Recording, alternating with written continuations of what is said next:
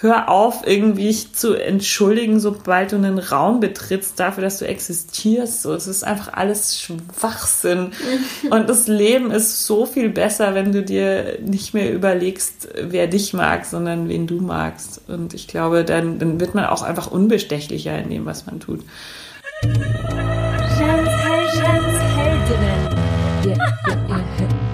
Darf ich das? Kann ich das? Mag ich? Mach ich?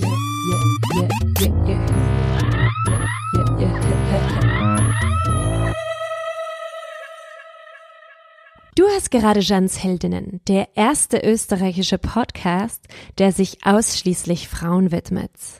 Der Podcast für all jene mit Appetit auf eine neue Welt.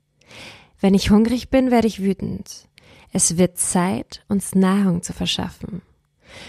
Unsere neue Welt, wie soll sie sein? Was ist deine Vision?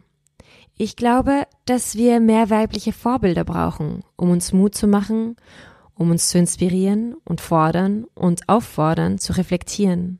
Ich bin Jeanne Drach, Performance-Künstlerin, Frühaufsteherin und nun Podcasterin und produziere seit über einem Jahr diesen Podcast, weil ich an Solidarität und Zusammenhalt glaube.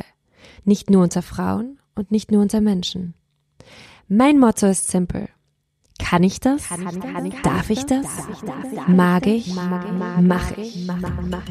Heute reden wir über Sex, Ego, Taubwichsen, Orgasmen, darüber, warum Meditation horny macht, also geil macht, warum es notwendig ist, im Leben Nein oder Fuck you zu sagen, warum Frauen mehr Lust auf Sex haben als Männer und weshalb unser Orgasmus in unserer Hand liegt, also unsere Verantwortung ist. Meine 20. Heldin hat den größten Sexblog des deutschsprachigen Raums gegründet, Lustprinzip. Ich habe heute die Ehre, in der Wohnung von Theresa Lachner zu verweilen. Eigentlich ist Theresa Digitalnomadin. Sie reist ganz viel und spricht oder schreibt über Sex. Sie schrieb unter anderem für Spiegel Online, Die Zeit, Jolie, Business Punk, hält regelmäßig Vorträge und ist Autorin von Kommen mit Stil, ein Buch als Guide für nachhaltigen Porno. Gegründet hat sie die Agentur Lachner und Braun, ein Büro für Ideen, aber auch 2015 den Blog Lustprinzip, auf dem wir nicht nur über guten Sex etwas lernen können, sondern auch über gesellschaftspolitische Themen. Theresa sieht Sex als Spiegel unserer Gesellschaft und wird oft als Stimme unserer Generation wahrgenommen. Theresa, deine derzeitige Stimme ist laut und voller Wut. Du beschreibst in deinem letzten Artikel im, jetzt im Oktober 2018, warum die Gesellschaft, in der wir leben, strukturelle Ungleichheiten zwischen den Geschlechtern aufweist und warum wir Frauen äh, das einfach nicht mehr hinnehmen können.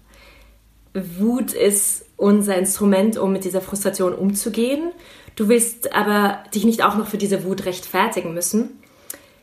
Brauchen wir eine weibliche Revolution? Ich würde sagen, wir sind mittendrin. Das ist das Schöne. Ich glaube, allein die Tatsache, dass wir als Frauen Wut empfinden und diese Wut auch zum Ausdruck bringen, ist traurigerweise schon was sehr Revolutionäres, was lange einfach nicht passiert ist. Und jetzt so langsam habe ich das Gefühl, wird unsere Wut gehört und auch ernst genommen, aber es ist noch ein ziemlicher Kampf. Und was gehört jetzt noch dazu? Also was, was können wir jetzt noch verändern? Also wir, wir müssen was verändern, aber ganz klar muss natürlich auch die Gesellschaft sich verändern, beziehungsweise die gesellschaftliche Struktur, in der wir leben.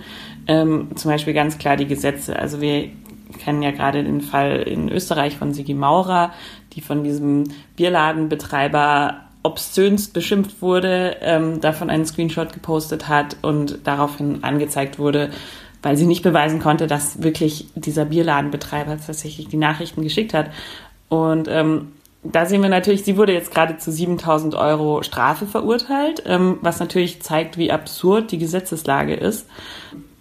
Und jetzt wiederum, was als nächstes passiert ist, es wurde jetzt ein, ein Fonds eingerichtet, ähm, wo Leute spenden können, äh, um irgendwie ihr und anderen Opfern sexualisierter Gewalt und ähm, über Nachrede die Gerichtskosten zu finanzieren. Und wir sehen gerade, dass ganz viel gleichzeitig passiert und natürlich ist das jetzt so ein Präzedenzfall, der zeigen wird, dass äh, es halt alles so nicht geht und dass sich das Gesetz jetzt verdammt nochmal ändern muss, weil es einfach nicht klar geht, dass die Opfer von solchen Übergriffigkeiten halt vor Gericht verurteilt werden. Es geht ja um Opferschutz und nicht um Täterschutz und der muss eben gerade ganz klar in den Vordergrund gerückt werden. Gleichzeitig ähm, sehen wir in Deutschland, wie immer noch dieser Abtreibungsparagraf 219a, der aus der Nazi-Zeit stammt. Also es ist ein wirklich, wirklich alter Paragraph, den keiner mehr braucht, ähm, dass man nämlich nicht für Schwangerschaftsabbruch werben darf.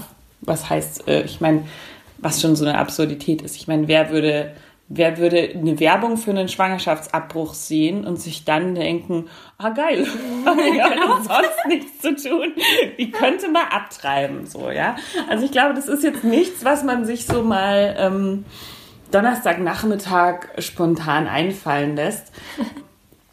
Und es ist ja nach wie vor zum Beispiel auch Abtreibung nicht legal. Es ist strafbefreit, aber es ist nicht legal und man muss es selber bezahlen, weil eine Schwangerschaft ist keine Krankheit. So, es kostet 600 Euro. Also das sind alles Sachen, da wird so über, über weibliche Körper verfügt.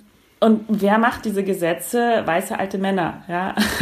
Und natürlich ist denen nicht so daran gelegen, dass unser Leben besser wird, aber uns halt schon. Und äh, ich glaube, es ist einfach ein, ein krasser Kampf, der noch lange nicht ausgestanden ist, aber wir müssen den weiterkämpfen. Ja, eben, du, du ärgerst dich ja auch in diesem Artikel über die Stille mancher Männer, also auch. Der meisten Männer. Auch der meisten sagen. Männer, genau. Und auch jenen, die sich feministisch nennen. Ja. Ähm, du, du erklärst ja auch das Wort Privileg, das finde ich ganz gut, als wenn man etwas nicht mitbekommt, weil man nicht äh, betroffen davon ist. Genau. Und warum glaubst du, ist es so, dass die meisten Männer nichts sagen? Und äh, was, was, was, was können sie daran ändern? Ich glaube, ähm, es ist irgendwie eine Angst, was Falsches zu sagen. Und deswegen sagen sie halt lieber nichts. Mhm. Natürlich, klar, ich meine, mit, ähm, also das Thema, sagen wir mal, wirklich sexualisierte Gewalt, Vergewaltigung, das ist immer noch ein wahnsinniges Schamthema. Also, dass das irgendwie ähm, für alle Leute schwierig anzusprechen ist, das, das verstehe ich so, ja das ist ja was, was durch MeToo gerade sehr gebrochen wurde, dass endlich, endlich Opfer sagen, ich äh, bin betroffen. Aber natürlich ist es immer noch was, sobald du einmal das Wort Vergewaltigung sagst, äh, droppt irgendwie die Stimmung im Raum um 15 Grad. So, ja. Also das, mhm. das passiert einfach so. Also daran gewöhnt man sich irgendwie, je öfter man darüber redet. Und natürlich finden das viele Männer äh, schwierig und äh, verstörend zu navigieren. Aber es hilft halt nichts. Man muss ja nicht die ganze Zeit drüber reden, aber man kann wirklich, wenn man eine Ungerechtigkeit mitbekommt, dafür einstehen und sagen, es ist ungerecht. Was hier passiert, ist einfach nicht gerecht. Und ähm, ich habe wenige Reaktionen von Männern bekommen auf den Artikel, aber ein paar waren dabei. Da hat mir jemand geschrieben, ich bin gestern an der Baustelle vorbeigegangen habe mitbekommen, wie die Bausch äh, Bauarbeiter eine Frau belästigt haben. Und jetzt habe ich da einen Artikel gelesen und ich will morgen zum Bauleiter gehen und dem sagen, was für ein schlechtes Bild das irgendwie wirft auf die Öffentlichkeit. Und das ist irgendwie, finde ich, genau, genau diese Dinge, ja. die müssen gerade passieren. Und die können nicht immer nur Frauen machen. Wir haben es echt gerade nervig genug. Das sind wirklich Sachen, die erwarte ich von Männern gerade. Ja. Mhm. Und wer nicht für uns ist, ist gegen uns. Das ist einfach so. Es gibt gerade kein neutrales sich raushalten mehr. Es gibt gerade kein, aber ich war es nicht mehr. Ähm, es, es geht einfach nicht. Also man kann man kann nicht mehr so tatenlos zugucken, wie die ganze Zeit krass Ungerechtigkeit passiert. Wenn man sich jetzt einfach mitbekommt ähm, und dann immer noch nichts macht, dann ist man halt wirklich kein guter Feminist. So. ja. Kein guter Typ. Ja, genau, genau. Ganz genau. Mm. Es fällt dir ja prinzipiell leicht, über Sex zu reden. Mhm ähm, weil es für dich ja was Natürliches ist. Mhm. Ähm, aber gibt es manchmal trotzdem so Bereiche, wo du denkst, okay, das, darüber will ich einfach nicht reden. Also das sind jetzt Grenzen, die ich nicht überschreiten will. Mm, ich glaube, also mir passiert es schon oft, dass ich irgendwie auf ein Networking-Event komme und ähm, da mein Käffchen trinke und nach fünf Minuten kommt jemand her und sagt, ja, hattest du gestern Analsex? okay. ich, so, ich kenne dich nicht. Ähm, nein, und wenn, würde ich das auch nicht mit dir jetzt besprechen wollen. Also, dass, dass Leute irgendwie mhm. ähm, auf mich zugehen, ähm, auch mit diesem, du tust doch immer so offen, was ist denn jetzt damit? Und das auch so richtig ein bisschen provozieren wollen. Und ich mir denke so, es geht dich irgendwie einen Scheiß an, was ich gerade mache. So, ja, nur weil ich von Beruf darüber rede, heißt es das nicht, dass ich über alles rede, was mir passiert und das die ganze Zeit. Also ich glaube, das ist irgendwie meine Grenze, die ich irgendwie wahrscheinlich nach außen sehr unsichtbar ziehe, aber die in mir ganz, ganz stark ist, dass ich ähm, natürlich Sachen nicht teile, wo ich keinen Bock drauf habe. So. Und dann gibt es natürlich auch einfach Themen, von denen ich sehr wenig Ahnung habe, ähm, wie zum Beispiel Transsexualität oder ähm, Sex mit Behinderungen, wo ich halt sage, ich, ich will nicht für jemanden sprechen, wo ich nicht nachfühlen kann, wie das gerade ist. Also ich kann da natürlich mit ähm, einem Menschen mit Behinderung sprechen und den fragen, wie, wie ist es für dich und darüber schreiben, aber ich, ich könnte jetzt nicht aus dem seiner Sicht für den schreiben. Und das ist natürlich, also das ist ja auch einfach professionelle Arbeit, dass man sowas nicht macht. Was nicht heißen soll, dass ich das Thema nicht wahnsinnig spannend finde und nicht gerne auch mehr im Blog vertreten hätte von der Inklusivität her. Mhm. Ähm, aber ich, genau, also das, ich glaube, das sind meine Grenzen, so über Dinge zu reden, von denen ich keine Ahnung habe und über Sachen, die meine Intimsphäre verletzen würden. So. Also mhm. wie jeder normale Mensch auch nicht mit jedem x-beliebigen seine Schleimhäute nach außen kehrt, um zu erklären, was gestern wieder los war. ja, ja, ja. Witziges Bild, ja. ähm, du hast ja auch einen äh, Artikel über das Absetzen der Pille äh, mhm. geschrieben mhm. und äh, woraufhin eben einige Frauen dir dann berichtet haben, dass sie auch die Pille abgesetzt mhm. haben und dass ihr Leben äh, wirklich verbessert hat und, ähm, und so. Was bedeutet das für dich, wenn du so ein Feedback bekommst? Also wenn du von Frauen auch wirklich so als ein derartiges Vorbild ähm, mhm. wahrgenommen wirst. Das ist krass. Also genau bei diesem Text, ähm, ich glaube, wir haben danach acht Frauen geschrieben, sie haben jetzt die Pille abgesetzt. So. Und da dachte ich mir, okay, dieses beschissene Wort Influencer, mhm, ja, mhm. ähm, da, da habe ich mich zum ersten Mal gefühlt wie jemand, der einen Einfluss hat auf das Leben von jemand anderem. Und zwar nicht so, kauf dir diesen Detox-Tee, sondern ähm, Detoxe von der fucking Pille, so, ja. Also das, das fand ich so, ähm, so berührend irgendwie. Und natürlich, ich finde Vorbild ein großes Wort. Also ich würde nicht sagen, dass ich ein Vorbild bin unbedingt, aber vielleicht, dass ich halt einfach einen, einen Anstoß geben kann, so dass, dass man halt das zumindest mal ausprobiert. Und wenn drei von den Frauen sagen, jo, aber so schlecht war es mit der Pille auch nicht und es ist immer noch einfacher als alles andere, dann nehme ich sie halt wieder. Sage ich, ja, ist ja super. Also ich möchte ja niemandem sagen, setze unbedingt die Pille ab. Alles, was ich sagen kann, ist, hey, ich habe den Shit 15 Jahre lang genommen und ich musste mich danach erst wieder neu zusammenbasteln und rausfinden, wer verdammt nochmal ich eigentlich bin. Also es, war, es hatte so einen unfassbaren Einfluss auf mich, den ich, den ich davor überhaupt nicht wusste, weil ich einfach das erste Mal Sex hatte und dann sofort die Pille genommen habe, so, ja, und wie ich, wie ich den ersten nicht Hormonen beeinflussten Orgasmus hatte, habe ich, glaube ich, erstmal geheult, weil ich so, wow. äh, es war so ein Unterschied einfach ja. so, ja, wenn du irgendwie das Gefühl hast, du bist irgendwie anderthalb Jahrzehnte auf Tranquilizern und dann merkst du erstmal, ach so ist mein Körper eigentlich so. Also für mich war das sehr krass und ähm, wenn das ein Gefühl ist, was ich anderen Frauen auch helfen kann zu haben, dann habe ich einen guten Job gemacht, glaube ich. Voll. ja. Voll.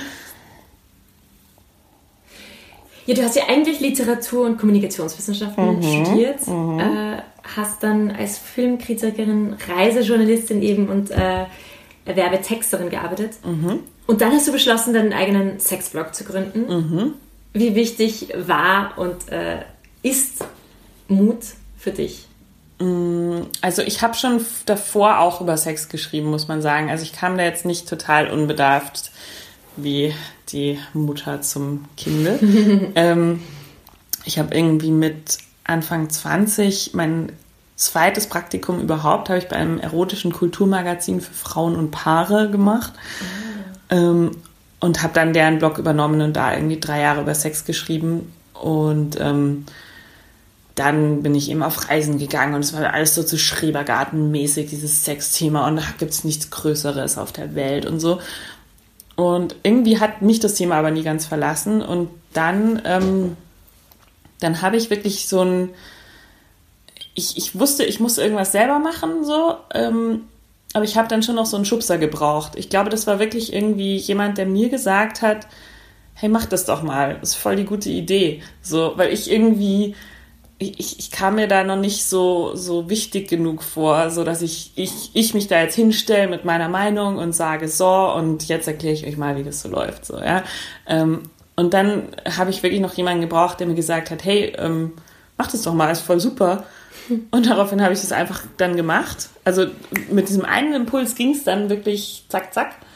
Ähm, und, und seitdem ist es so ein, ja, Mut ist schon so mein Thema irgendwie. Also ich habe das Gefühl, alles, was ich mache und ausprobiere, erfordert immer Mut. Und es ist auch wirklich nur, also je mehr Mut ich dafür brauche, umso besser ist auch das Ergebnis meistens. Mhm. also so dieser, ich spüre dann immer schon so, wenn ich einen Text veröffentliche und, und selber gar nicht weiß, so, ist das jetzt nur in mir gerade, dass das passiert, dieses Gefühl, oder haben das andere auch noch und es irgendwie fühlt sich komisch an, damit jetzt rauszugehen und, und dieses Gefühl ist meistens dann das, wo ich danach die größte Reaktion irgendwie bekomme, so. Also das ist eigentlich ein guter Wegweiser, so alles, was ein bisschen mir Schiss macht und, ähm, wo ich tatsächlich diesen Mut auch brauche, ähm, passiert irgendwas Gutes damit.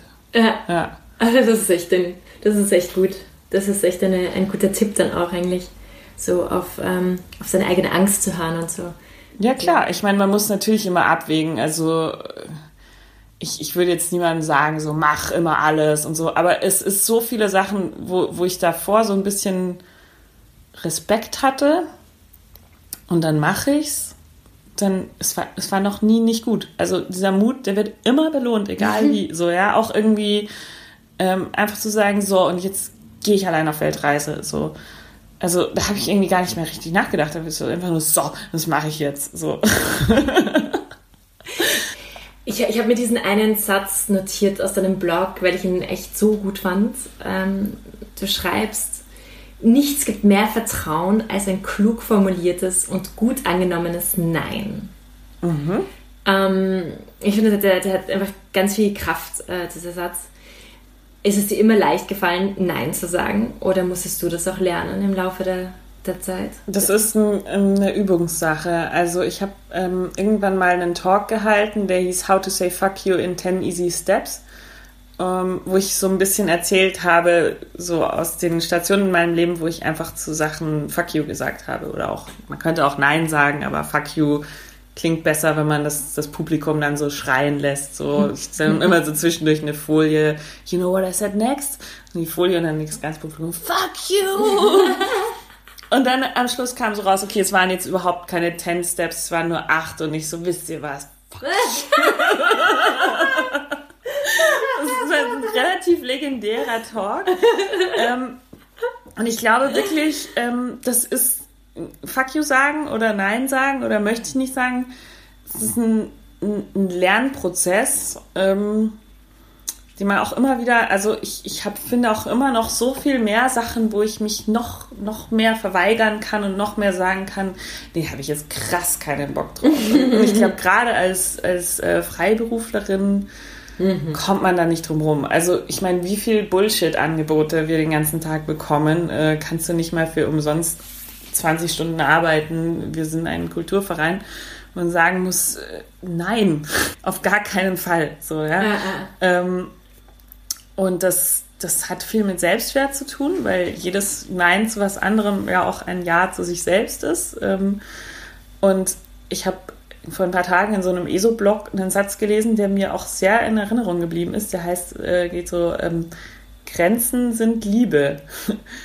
Und das klingt erstmal ein bisschen weird, aber es ist so wahr. Also je mhm. genauer man irgendwie ähm, formulieren kann, du, ich möchte das, das möchte ich nicht, das ist mir gerade zu viel, können wir davon mehr, also jetzt gar nicht mal nur beim Sex, sondern irgendwie in jeder menschlichen Beziehung. Ja. So, also super banales Beispiel. Man verabredet sich irgendwie lose und sagt dann so, oh ja, ich weiß noch nicht, ob ich es schaffe, aber ich gebe dir auf jeden Fall Bescheid. Und dann sagt man so zehn Minuten vorher so, nee, klappt doch nicht. So, die andere Person ist hart genervt und zu was zurecht. Ja? Wenn man einfach davor sagen würde, hey, würde ich sau gerne, klappt aber nicht. Ja, voll. Nein. Ja. ja, dann verschwendet. Klarheit. Genau, Klarheit, Klarheit ist Liebe und mhm. Grenzen sind Liebe. Und ich, ich, ich hasse nichts mehr als so ein, so ein Wischiwaschi. Mhm. So, also genauso beim, beim Sex, je, je klarer man sagen kann, du, das möchte ich nicht, kannst du stattdessen das. Das kann man ja auch sexy sagen, ja? ähm, desto, desto klarer kapiert es der andere. Und gerade Männer sind, glaube ich, total oft voll dankbar, wenn, wenn sie so eine Direction bekommen, dass man ihnen sagt, so muss man ja nicht super genervt formulieren, kann man einfach sagen, hey, ähm, da stehe ich jetzt nicht so drauf, ähm, aber ich finde es super gut, wenn du das machst. Mm, so, genau, genau. So ein Nein kann ja wirklich auch ähm, konstruktiv sein einfach. Und ja, ich glaube wirklich, das gibt Sicherheit. So allen. Bei mm. allem. Ja. Ja, voll, voll. Ja. Mm. Du, du schreibst ja auch über Sex und Meditation. Mhm. Ähm, und meintest, also nicht nur, dass Meditation oder Meditieren an sich äh, dich teilweise horny macht, sondern. Voll. Brutal. ich verstehe. Aber auch, dass, ähm, dass es dein Sexleben insgesamt verbessert hat. Mhm. Ähm, ja. schaffst du es aber tatsächlich, dich von deinem Ego zu befreien, beziehungsweise glaubst du, nicht, dass auch Ego teilweise notwendig ist für Sexualität. Auf jeden Fall. Also ich glaube, ähm, je länger man meditiert, ähm, umso bewusster wird man sich erst seinen ganzen Attachments, äh, sind Anhaftungen, also dass man zum Beispiel, ja, Lust ist ja auch eine Anhaftung oder so ein Craving, das ist so, oh, ich habe jetzt krass hart Bock auf XYZ.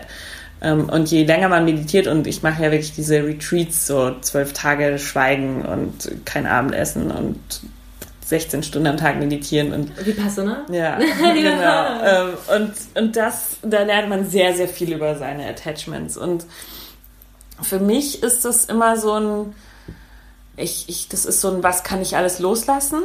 So, und ich, ich weiß inzwischen, ich kann relativ viel loslassen. Ähm, ich habe halt so meine krasse Sucht ist, glaube ich, Kaffee und Schreiben. Also das sind die beiden Sachen, wenn ich die nicht habe, dann raste ich komplett aus. Ähm, aber es, es macht total Spaß, mit diesen Gelüsten auch irgendwie zu spielen. Und natürlich ist Sexualität so eine treibende Kraft, dass ich mir das jetzt auch nicht wegmeditieren kann. Und ich glaube natürlich auch so ein Ego äh, treibt uns ja total so. Also klar, wenn man dann irgendwie auf den Boden stampft, wenn man sich nicht lieb gehabt fühlt, das ist jetzt vielleicht für Sex auch nicht so gut. Aber ich glaube, also jemand, der kein Ego hatte, würde mich auch zu Tode langweilen, glaube ich. So, ja, also es, es, Wärme entsteht an Reibungsflächen. Ja, ja stimmt, das ist schön gesagt. Mhm. Aber eben bei Vipassana, ich habe es auch schon zweimal gemacht. Mhm. Und äh, da darf man ja eben sich nicht anschauen, man mhm. darf nicht kommunizieren, man darf nicht lesen, man darf nicht schreiben, man darf auch nicht masturbieren, ja. äh, klarerweise und keinen Sex haben natürlich. Ähm, ich fand das auch sehr äh, problematisch, auch, dass man wirklich komplett weg von, äh, von jeglicher sexuellen ähm, Lust abkommen muss. Mhm. Ist es, ja. Vor allem, weil natürlich in dem Moment, wo man äh, da drin ist und so meditiert, sagt er irgendwie so wie passender wirbelt den Bodensatz in uns auf. So, ja, also da kommt ja wirklich das Unterbewusstsein raus mit vollem Karacho. Und natürlich hat das Unterbewusstsein einfach nur Bock auf Ficken. also,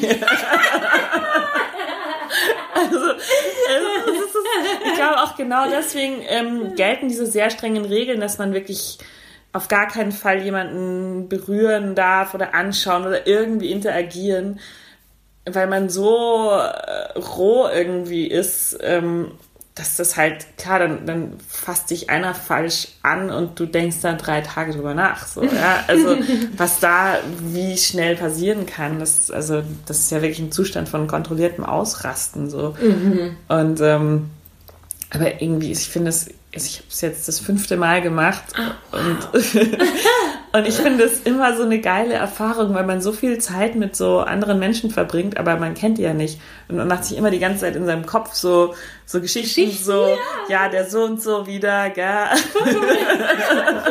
und du, man kann in jeden Menschen so viel reinprojizieren, weil man sieht ja einfach nur, wie der da hockt in seinen weißen Klamotten und irgendwie mal besser, mal weniger gut drauf irgendwie aus der Wäsche guckt. Aber man kann ja nicht fragen, wie geht's. So.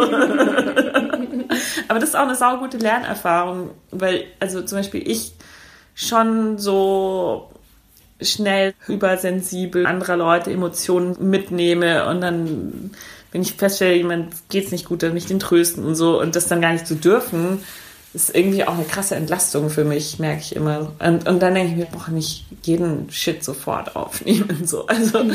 ähm, ja, auch wieder Grenzen. Ja, voll. Grenzen ist Liebe. Grenzen, Grenzen sind Liebe. Liebe, ja. Voll. Ja, das lernt man da echt gut. Ja. Also Vipassana macht nicht nur den Sex besser, es macht alles besser irgendwie. Ja. Jetzt ein bisschen ein anderes Thema, aber zu Libido und Frauen. Ja. Ähm, ich würde gerne deine Meinung wissen, weil mhm. ich halte es ja für einen Mythos, dass ähm, Frauen weniger Lust auf Sex haben als Männer. Ja, ist, glaube ich, sogar inzwischen erwiesen, dass das Quatsch ist. Ah, ist es schon erwiesen? Ja, ja. Was, was ist eben insgesamt deine Meinung dazu? Also ich habe auch eher das Gefühl, wir müssen uns im Moment um die Männer Sorgen machen. Also auch was ich so, so mitbekomme, es ist viel mehr das Problem bei den Männern, dass die irgendwie Versagensängste, Erektionsprobleme, es ist auch Probleme mit der Spermienkonzentration, die nimmt immer mehr ab und so. Also ich glaube, die wahren Sorgenkinder hier sind die Männer. Und ähm, ich glaube, eine Frau, die eben nicht äh, hormonell beeinträchtigt ist durch Pille, Hormonspirale oder ähnliches ähm, und die gesund ist, also Libido ist ja auch irgendwie ein Lebenstrieb, ne? also das äh, ist ja einfach so also und natürlich schwankt das im, im Verlauf des Zyklus. Also mm, ganz genau. Ja. Voll. Ich meine, erste Zyklushälfte so bis zum Eisprung, äh, keine Ahnung, könnte man irgendwie relativ vieles bespringen, glaube ich, so. Danach denkt man sich so, okay, passt. Kommen wir langsam wieder runter und klar und so. Ähm, aber an sich ja, also ich glaube, es gibt gab jetzt irgendwie so eine Reihe Bücher, so die geheime Lust der Frauen und solche Sachen, so, wo man wirklich irgendwie nachgewiesen hat, dass das halt ein krass gegendertes Ding auch einfach ist, zu sagen, ja, der Mann will immer und er kann sich nicht beherrschen und die Frau, die muss dann halt mittun und so. Ja, also absoluter Bullshit. Also das, das ist wirklich entkräftigt inzwischen. Ich glaube echt, wir müssen mehr gucken, dass die armen Jungs irgendwie wieder im Kopf klarkommen. So wirklich. Weil es, mhm. es gibt immer noch dieses Bild vom, vom wilden Triebtäter und natürlich gibt es die auch leider, aber so eine mhm. normale, gesunde männliche Sexualität ähm, ist fast schon, fast schon selten, mhm. was ich so mhm. mitbekomme. Mhm. Also es ist wirklich, und das hat halt auch viel mit Pornos zu tun und ähm, ja, also man kann sich auch, auch taubwichsen als Mann, muss man ganz ehrlich sagen, dass, dass Typen beim Masturbieren so einen festen Griff um ihren Penis haben, dass dann so eine Vagina halt gar nicht mehr diesen, denselben Grip bieten kann und dann sagen sie, hey, ich spüre nichts und so. Mhm. Aha, aha. Das, es gibt, nie drüber nachgedacht. Es gibt ah, ja, voll, so, so viele Gründe. Man sagt auch irgendwie, der Penis ist die Antenne des Herzens. Und also da, da merkt man irgendwie auch sehr schnell, wenn, wenn was nicht passt. Ich glaube, da befreien wir Frauen uns gerade ganz gut und ähm, für Frauen gibt es auch einfach viel krassere Sextoys als für Männer, wenn man sich das mal so überlegt. Ja, also dieser Markt ist ja inzwischen zum Glück sehr female-oriented, ähm, was schön ist für uns, aber klar, für Männer, die haben eigentlich, glaube ich, gerade eher Aufholbedarf, dass wir wieder so, so eine coole, gesunde männliche Sexualität bekommen. Mhm. Ja. Das wünsche ich mir. ja, klar. Mm, und Sextoys. Ich meine, ähm, ich würde ja am liebsten meinen ganzen Freundinnen so Sextoys schenken. Also wenn mhm. ich ganz viel Geld hätte, würde ich es mhm. Äh, würd tun. Äh, wie wichtig sind Sextoys für dich? Oder insgesamt? Auch für mich, also als, als Arbeitgeber. Stimmt. Vielen Dank an dieser Stelle an. Nein. Kein branded Podcast. Ähm, aber klar, ich, ähm, arbeite viel mit ähm, Sextoy-Verkäufern und Herstellern zusammen, also Firmen. Ähm, das heißt, natürlich predige ich von Beruf, äh, masturbiert ist, ist gut für euch. Hier nehmt dieses Toy dazu. Ähm, oder auch dieses Toy oder jenes Toy. Ähm, und ich stehe auch wirklich absolut hinter dieser Message. So, also, und das ist wirklich also wenn man irgendwie eine Norm nicht, ich sage nicht normal, ich sage, wenn man eine, eine selbstbewusste Frau in den 30ern ist, ähm, hat man ein bis 100 Toys in der Schublade, glaube ich, im Normalfall. Oh, ich habe schon wieder normal gesagt. Ähm, äh, aber ich kriege wirklich ganz viel mit, dass also gerade junge Frauen wirklich so dieses Gefühl haben, so, oh, das ist aber irgendwie arm, wenn ich das mache, so und ich sage, nein, Mann, es ist so wichtig, dass du das machst, dass dein Orgasmus deine Verantwortung ist und nicht die von dem Typen oder der Frau, mit dem du vögelst. Also das ist einfach die, nicht diese Macht abgeben. Du musst wissen, was, was dein Körper kann, wie du den am besten befriedigen kannst, wie du, wie du am liebsten kommst. Äh, du brauchst verschiedene Toys, um zu gucken, also die meisten von uns masturbieren zum Beispiel immer auf dieselbe Art und Weise. So, jeder hat so sein, okay, tried and tested, so mhm. fünf Minuten, fertig, so, ja. Ähm, aber es ist wahnsinnig cool, auch mal ähm, die Stellung zu wechseln beim Masturbieren, ja. Oder wenn man sich immer nur klitoral befriedigt, mal sich vaginal zu befriedigen, mal seine Cervix zu erfüllen und zu checken, auch das ist irgendwie ein Sexualorgan. Also es gibt ja, es gibt so viel rauszufinden, so, ja, über den eigenen Körper. Und da können halt Toys echt gut helfen. Ich muss ganz ehrlich sagen, also ich, ich finde auch schon inzwischen, wenn ich mich mit der Hand befriedige, dann weiß ich immer gar nicht, bin ich jetzt an meiner Vulva oder an, in meiner Hand. Also wo fühle ich gerade was? also ich bin schon wirklich selber so ähm, gebrieft auf meine Toys, die ich natürlich auch testen muss. Also ist bei mir auch einfach Arbeit. ähm, ich sage, wie großartig dass es das gibt, so und wie großartig, da, was es da alles Verschiedenes gibt und also echt ausprobieren, was man kann. So, ja. Natürlich nur Toys, die ähm, aus Silikon hergestellt sind, nicht irgendwie. Also alles, was sich irgendwie zu weich anfühlt, was so nach Schlauchboot stinkt, irgendwie so, sind Toys, die aus Jelly sind oder mit Weichmachern drin. Und das sind Materialien, die sind in Kinderspielzeug seit 20 Jahren verboten, aber ähm, Sex-Toys, die ja komplett an unsere Schleimhäute kommen, sind halt nicht so stark äh, kontrolliert. Ja, also äh, to err on the safe side am besten festere Materialien nehmen. Also auf jeden Fall safe ist ähm, Glas, ähm, Holz, es müssen gut verarbeitete Toys sein, mhm. aber, aber je, man kann sagen, je, je fester das Material ist, umso weniger kann da porös werden und austreten. Ähm, und sonst wirklich darauf achten, dass es Silikon ist und medizinisches Silikon. Und ansonsten im Zweifelsfall, also wenn es irgendwie stinkt, das Zeug, ja, ähm, wegschmeißen oder zumindest ein Kondom drüber tun. Also weil das, das sind Sachen, die, die will man nicht an den Kleimhäuten haben. Mm. So, ja. Also da wirklich krass drauf achten. So. Also ich finde, wer irgendwie Bio-Essen kauft, der muss auch irgendwie hochwertig verarbeitete Toys kaufen. Das mm. muss, muss, muss. Ja, mm. ganz wichtig. Und da gibt es auch wirklich inzwischen günstige Sachen, die trotzdem gut verarbeitet sind. Also muss auch nicht das 200 Euro Luxustoy immer sein. Ja. ja. Und jetzt eine allgemeine Frage, was, was unterscheidet dich, sagen wir, von der ähm, 20-jährigen Theresa? Also welche Tipps würdest du dir selbst geben, wenn du es könntest? Hm, das ist eine schöne Frage. Ähm, sag öfter Fuck you. ähm, steiger dich nicht so in so Männergeschichten rein. Hör auf zu überlegen, mag er mich? Überleg dir lieber, magst du den überhaupt? Oder geht es dir nur darum, dass er dich mag? So, worum geht es dir hier wirklich, Fräulein? So, ja?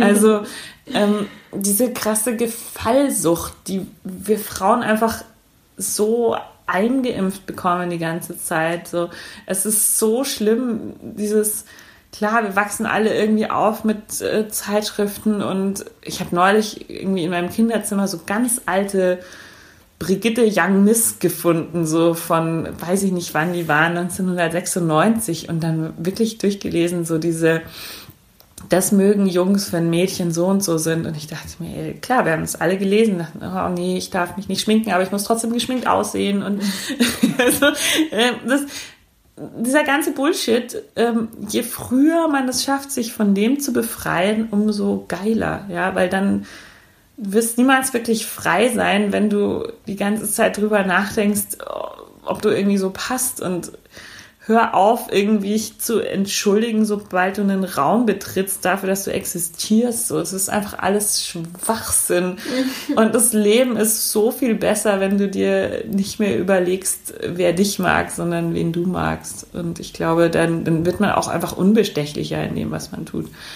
Und was ich auch, also ich glaube, das ist ein Tipp, den gebe ich jedem Menschen, der sich irgendwie selbstständig macht, ist, ähm, habe immer Fuck You Money auf der hohen Kante. Ich habe immer 10.000 Euro auf dem Girokonto, was mir erlaubt, zu jedem Job, zu jedem Vertrag der Welt Fuck You zu sagen. Ich weiß immer, okay, ich, ich, ich kann so und so lange einfach auch ohne jegliche Arbeit überleben. So. Und das ist wirklich, das lässt mich nachts ruhig schlafen. Einfach immer mhm. zu wissen, so, wurscht was ist, ich muss, ich muss nichts davon machen. Ich, ich mache die Sachen, weil ich sie machen will, weil ich es machen darf, weil es mir gefällt, weil es mir Sinn gibt, aber ich muss es nicht machen. Und damit schläft man so viel ruhiger nachts. Also ich glaube, das ist wirklich, spart 10.000 Euro. Jeder kann 10.000 Euro sich irgendwie auf die Seite schaffen und ähm, schlaf, schlaf damit besser. so, ja. Voll gut. Ja. Voll gut. Ja, und zu meiner letzten Frage. Mhm. Was ist für dich eine Heldin? Eine Frau, die sich nichts scheißt, die wirklich das macht, was sie für richtig hält und damit anderen hilft, die irgendwie für sich einsteht und somit auch für andere einsteht, die irgendwie, ja, sich, sich nicht für ihre Existenz entschuldigt, sondern einfach nur da ist in all ihrer Weirdness und Besonderheit und Einzigartigkeit und ganz oft reicht es schon, so jemanden zu sehen und sich zu denken, so krass geil. So, ich meine einfach zum Beispiel, blödes Beispiel, aber Tilda Swinton, ja, ich meine, wann hat die sich das letzte Mal in der Öffentlichkeit wirklich die Wimpern getuscht? Da macht sie ja wirklich so ein Ding draus. Das klingt total banal, aber die einfach zu sehen, wie sie da ist, ungeschminkt und sau stark und sau gut ausschaut. So, ja, das ist für mich so, dass ich mir denke, krass, das ist eine Frau, die, die strahlt so eine Stärke aus, ähm, so der kann ich voll aufschauen, so, ja. Und das, das ist für mich dann eine Heldin irgendwie, dass ich eine Frau sehe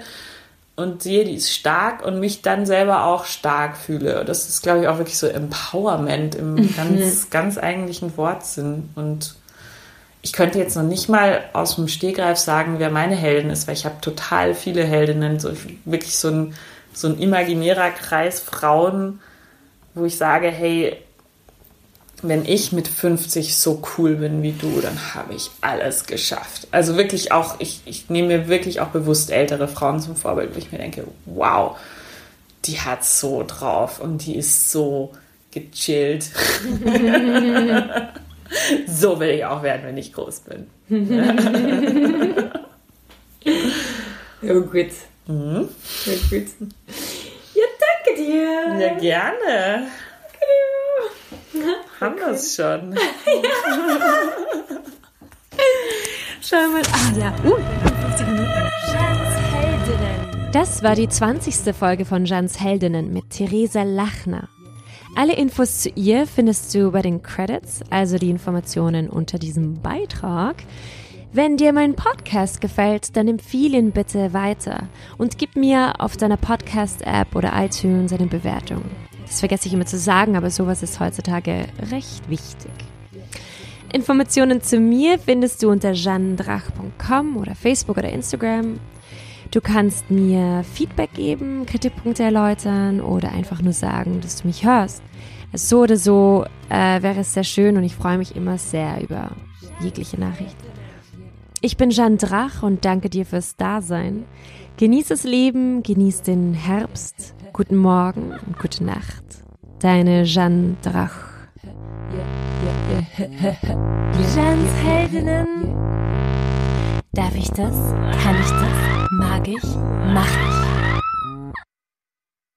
Und ich sage, nein, Mann, es ist so wichtig, dass du das machst, dass der Orgasmus deine Verantwortung ist und nicht die von dem Typen oder der Frau, mit dem du vögelst. Also das ist einfach die, nicht diese Macht abgeben. Du musst wissen, was, was dein Körper kann, wie du den am besten befriedigen kannst, wie du, wie du am liebsten kommst. Äh,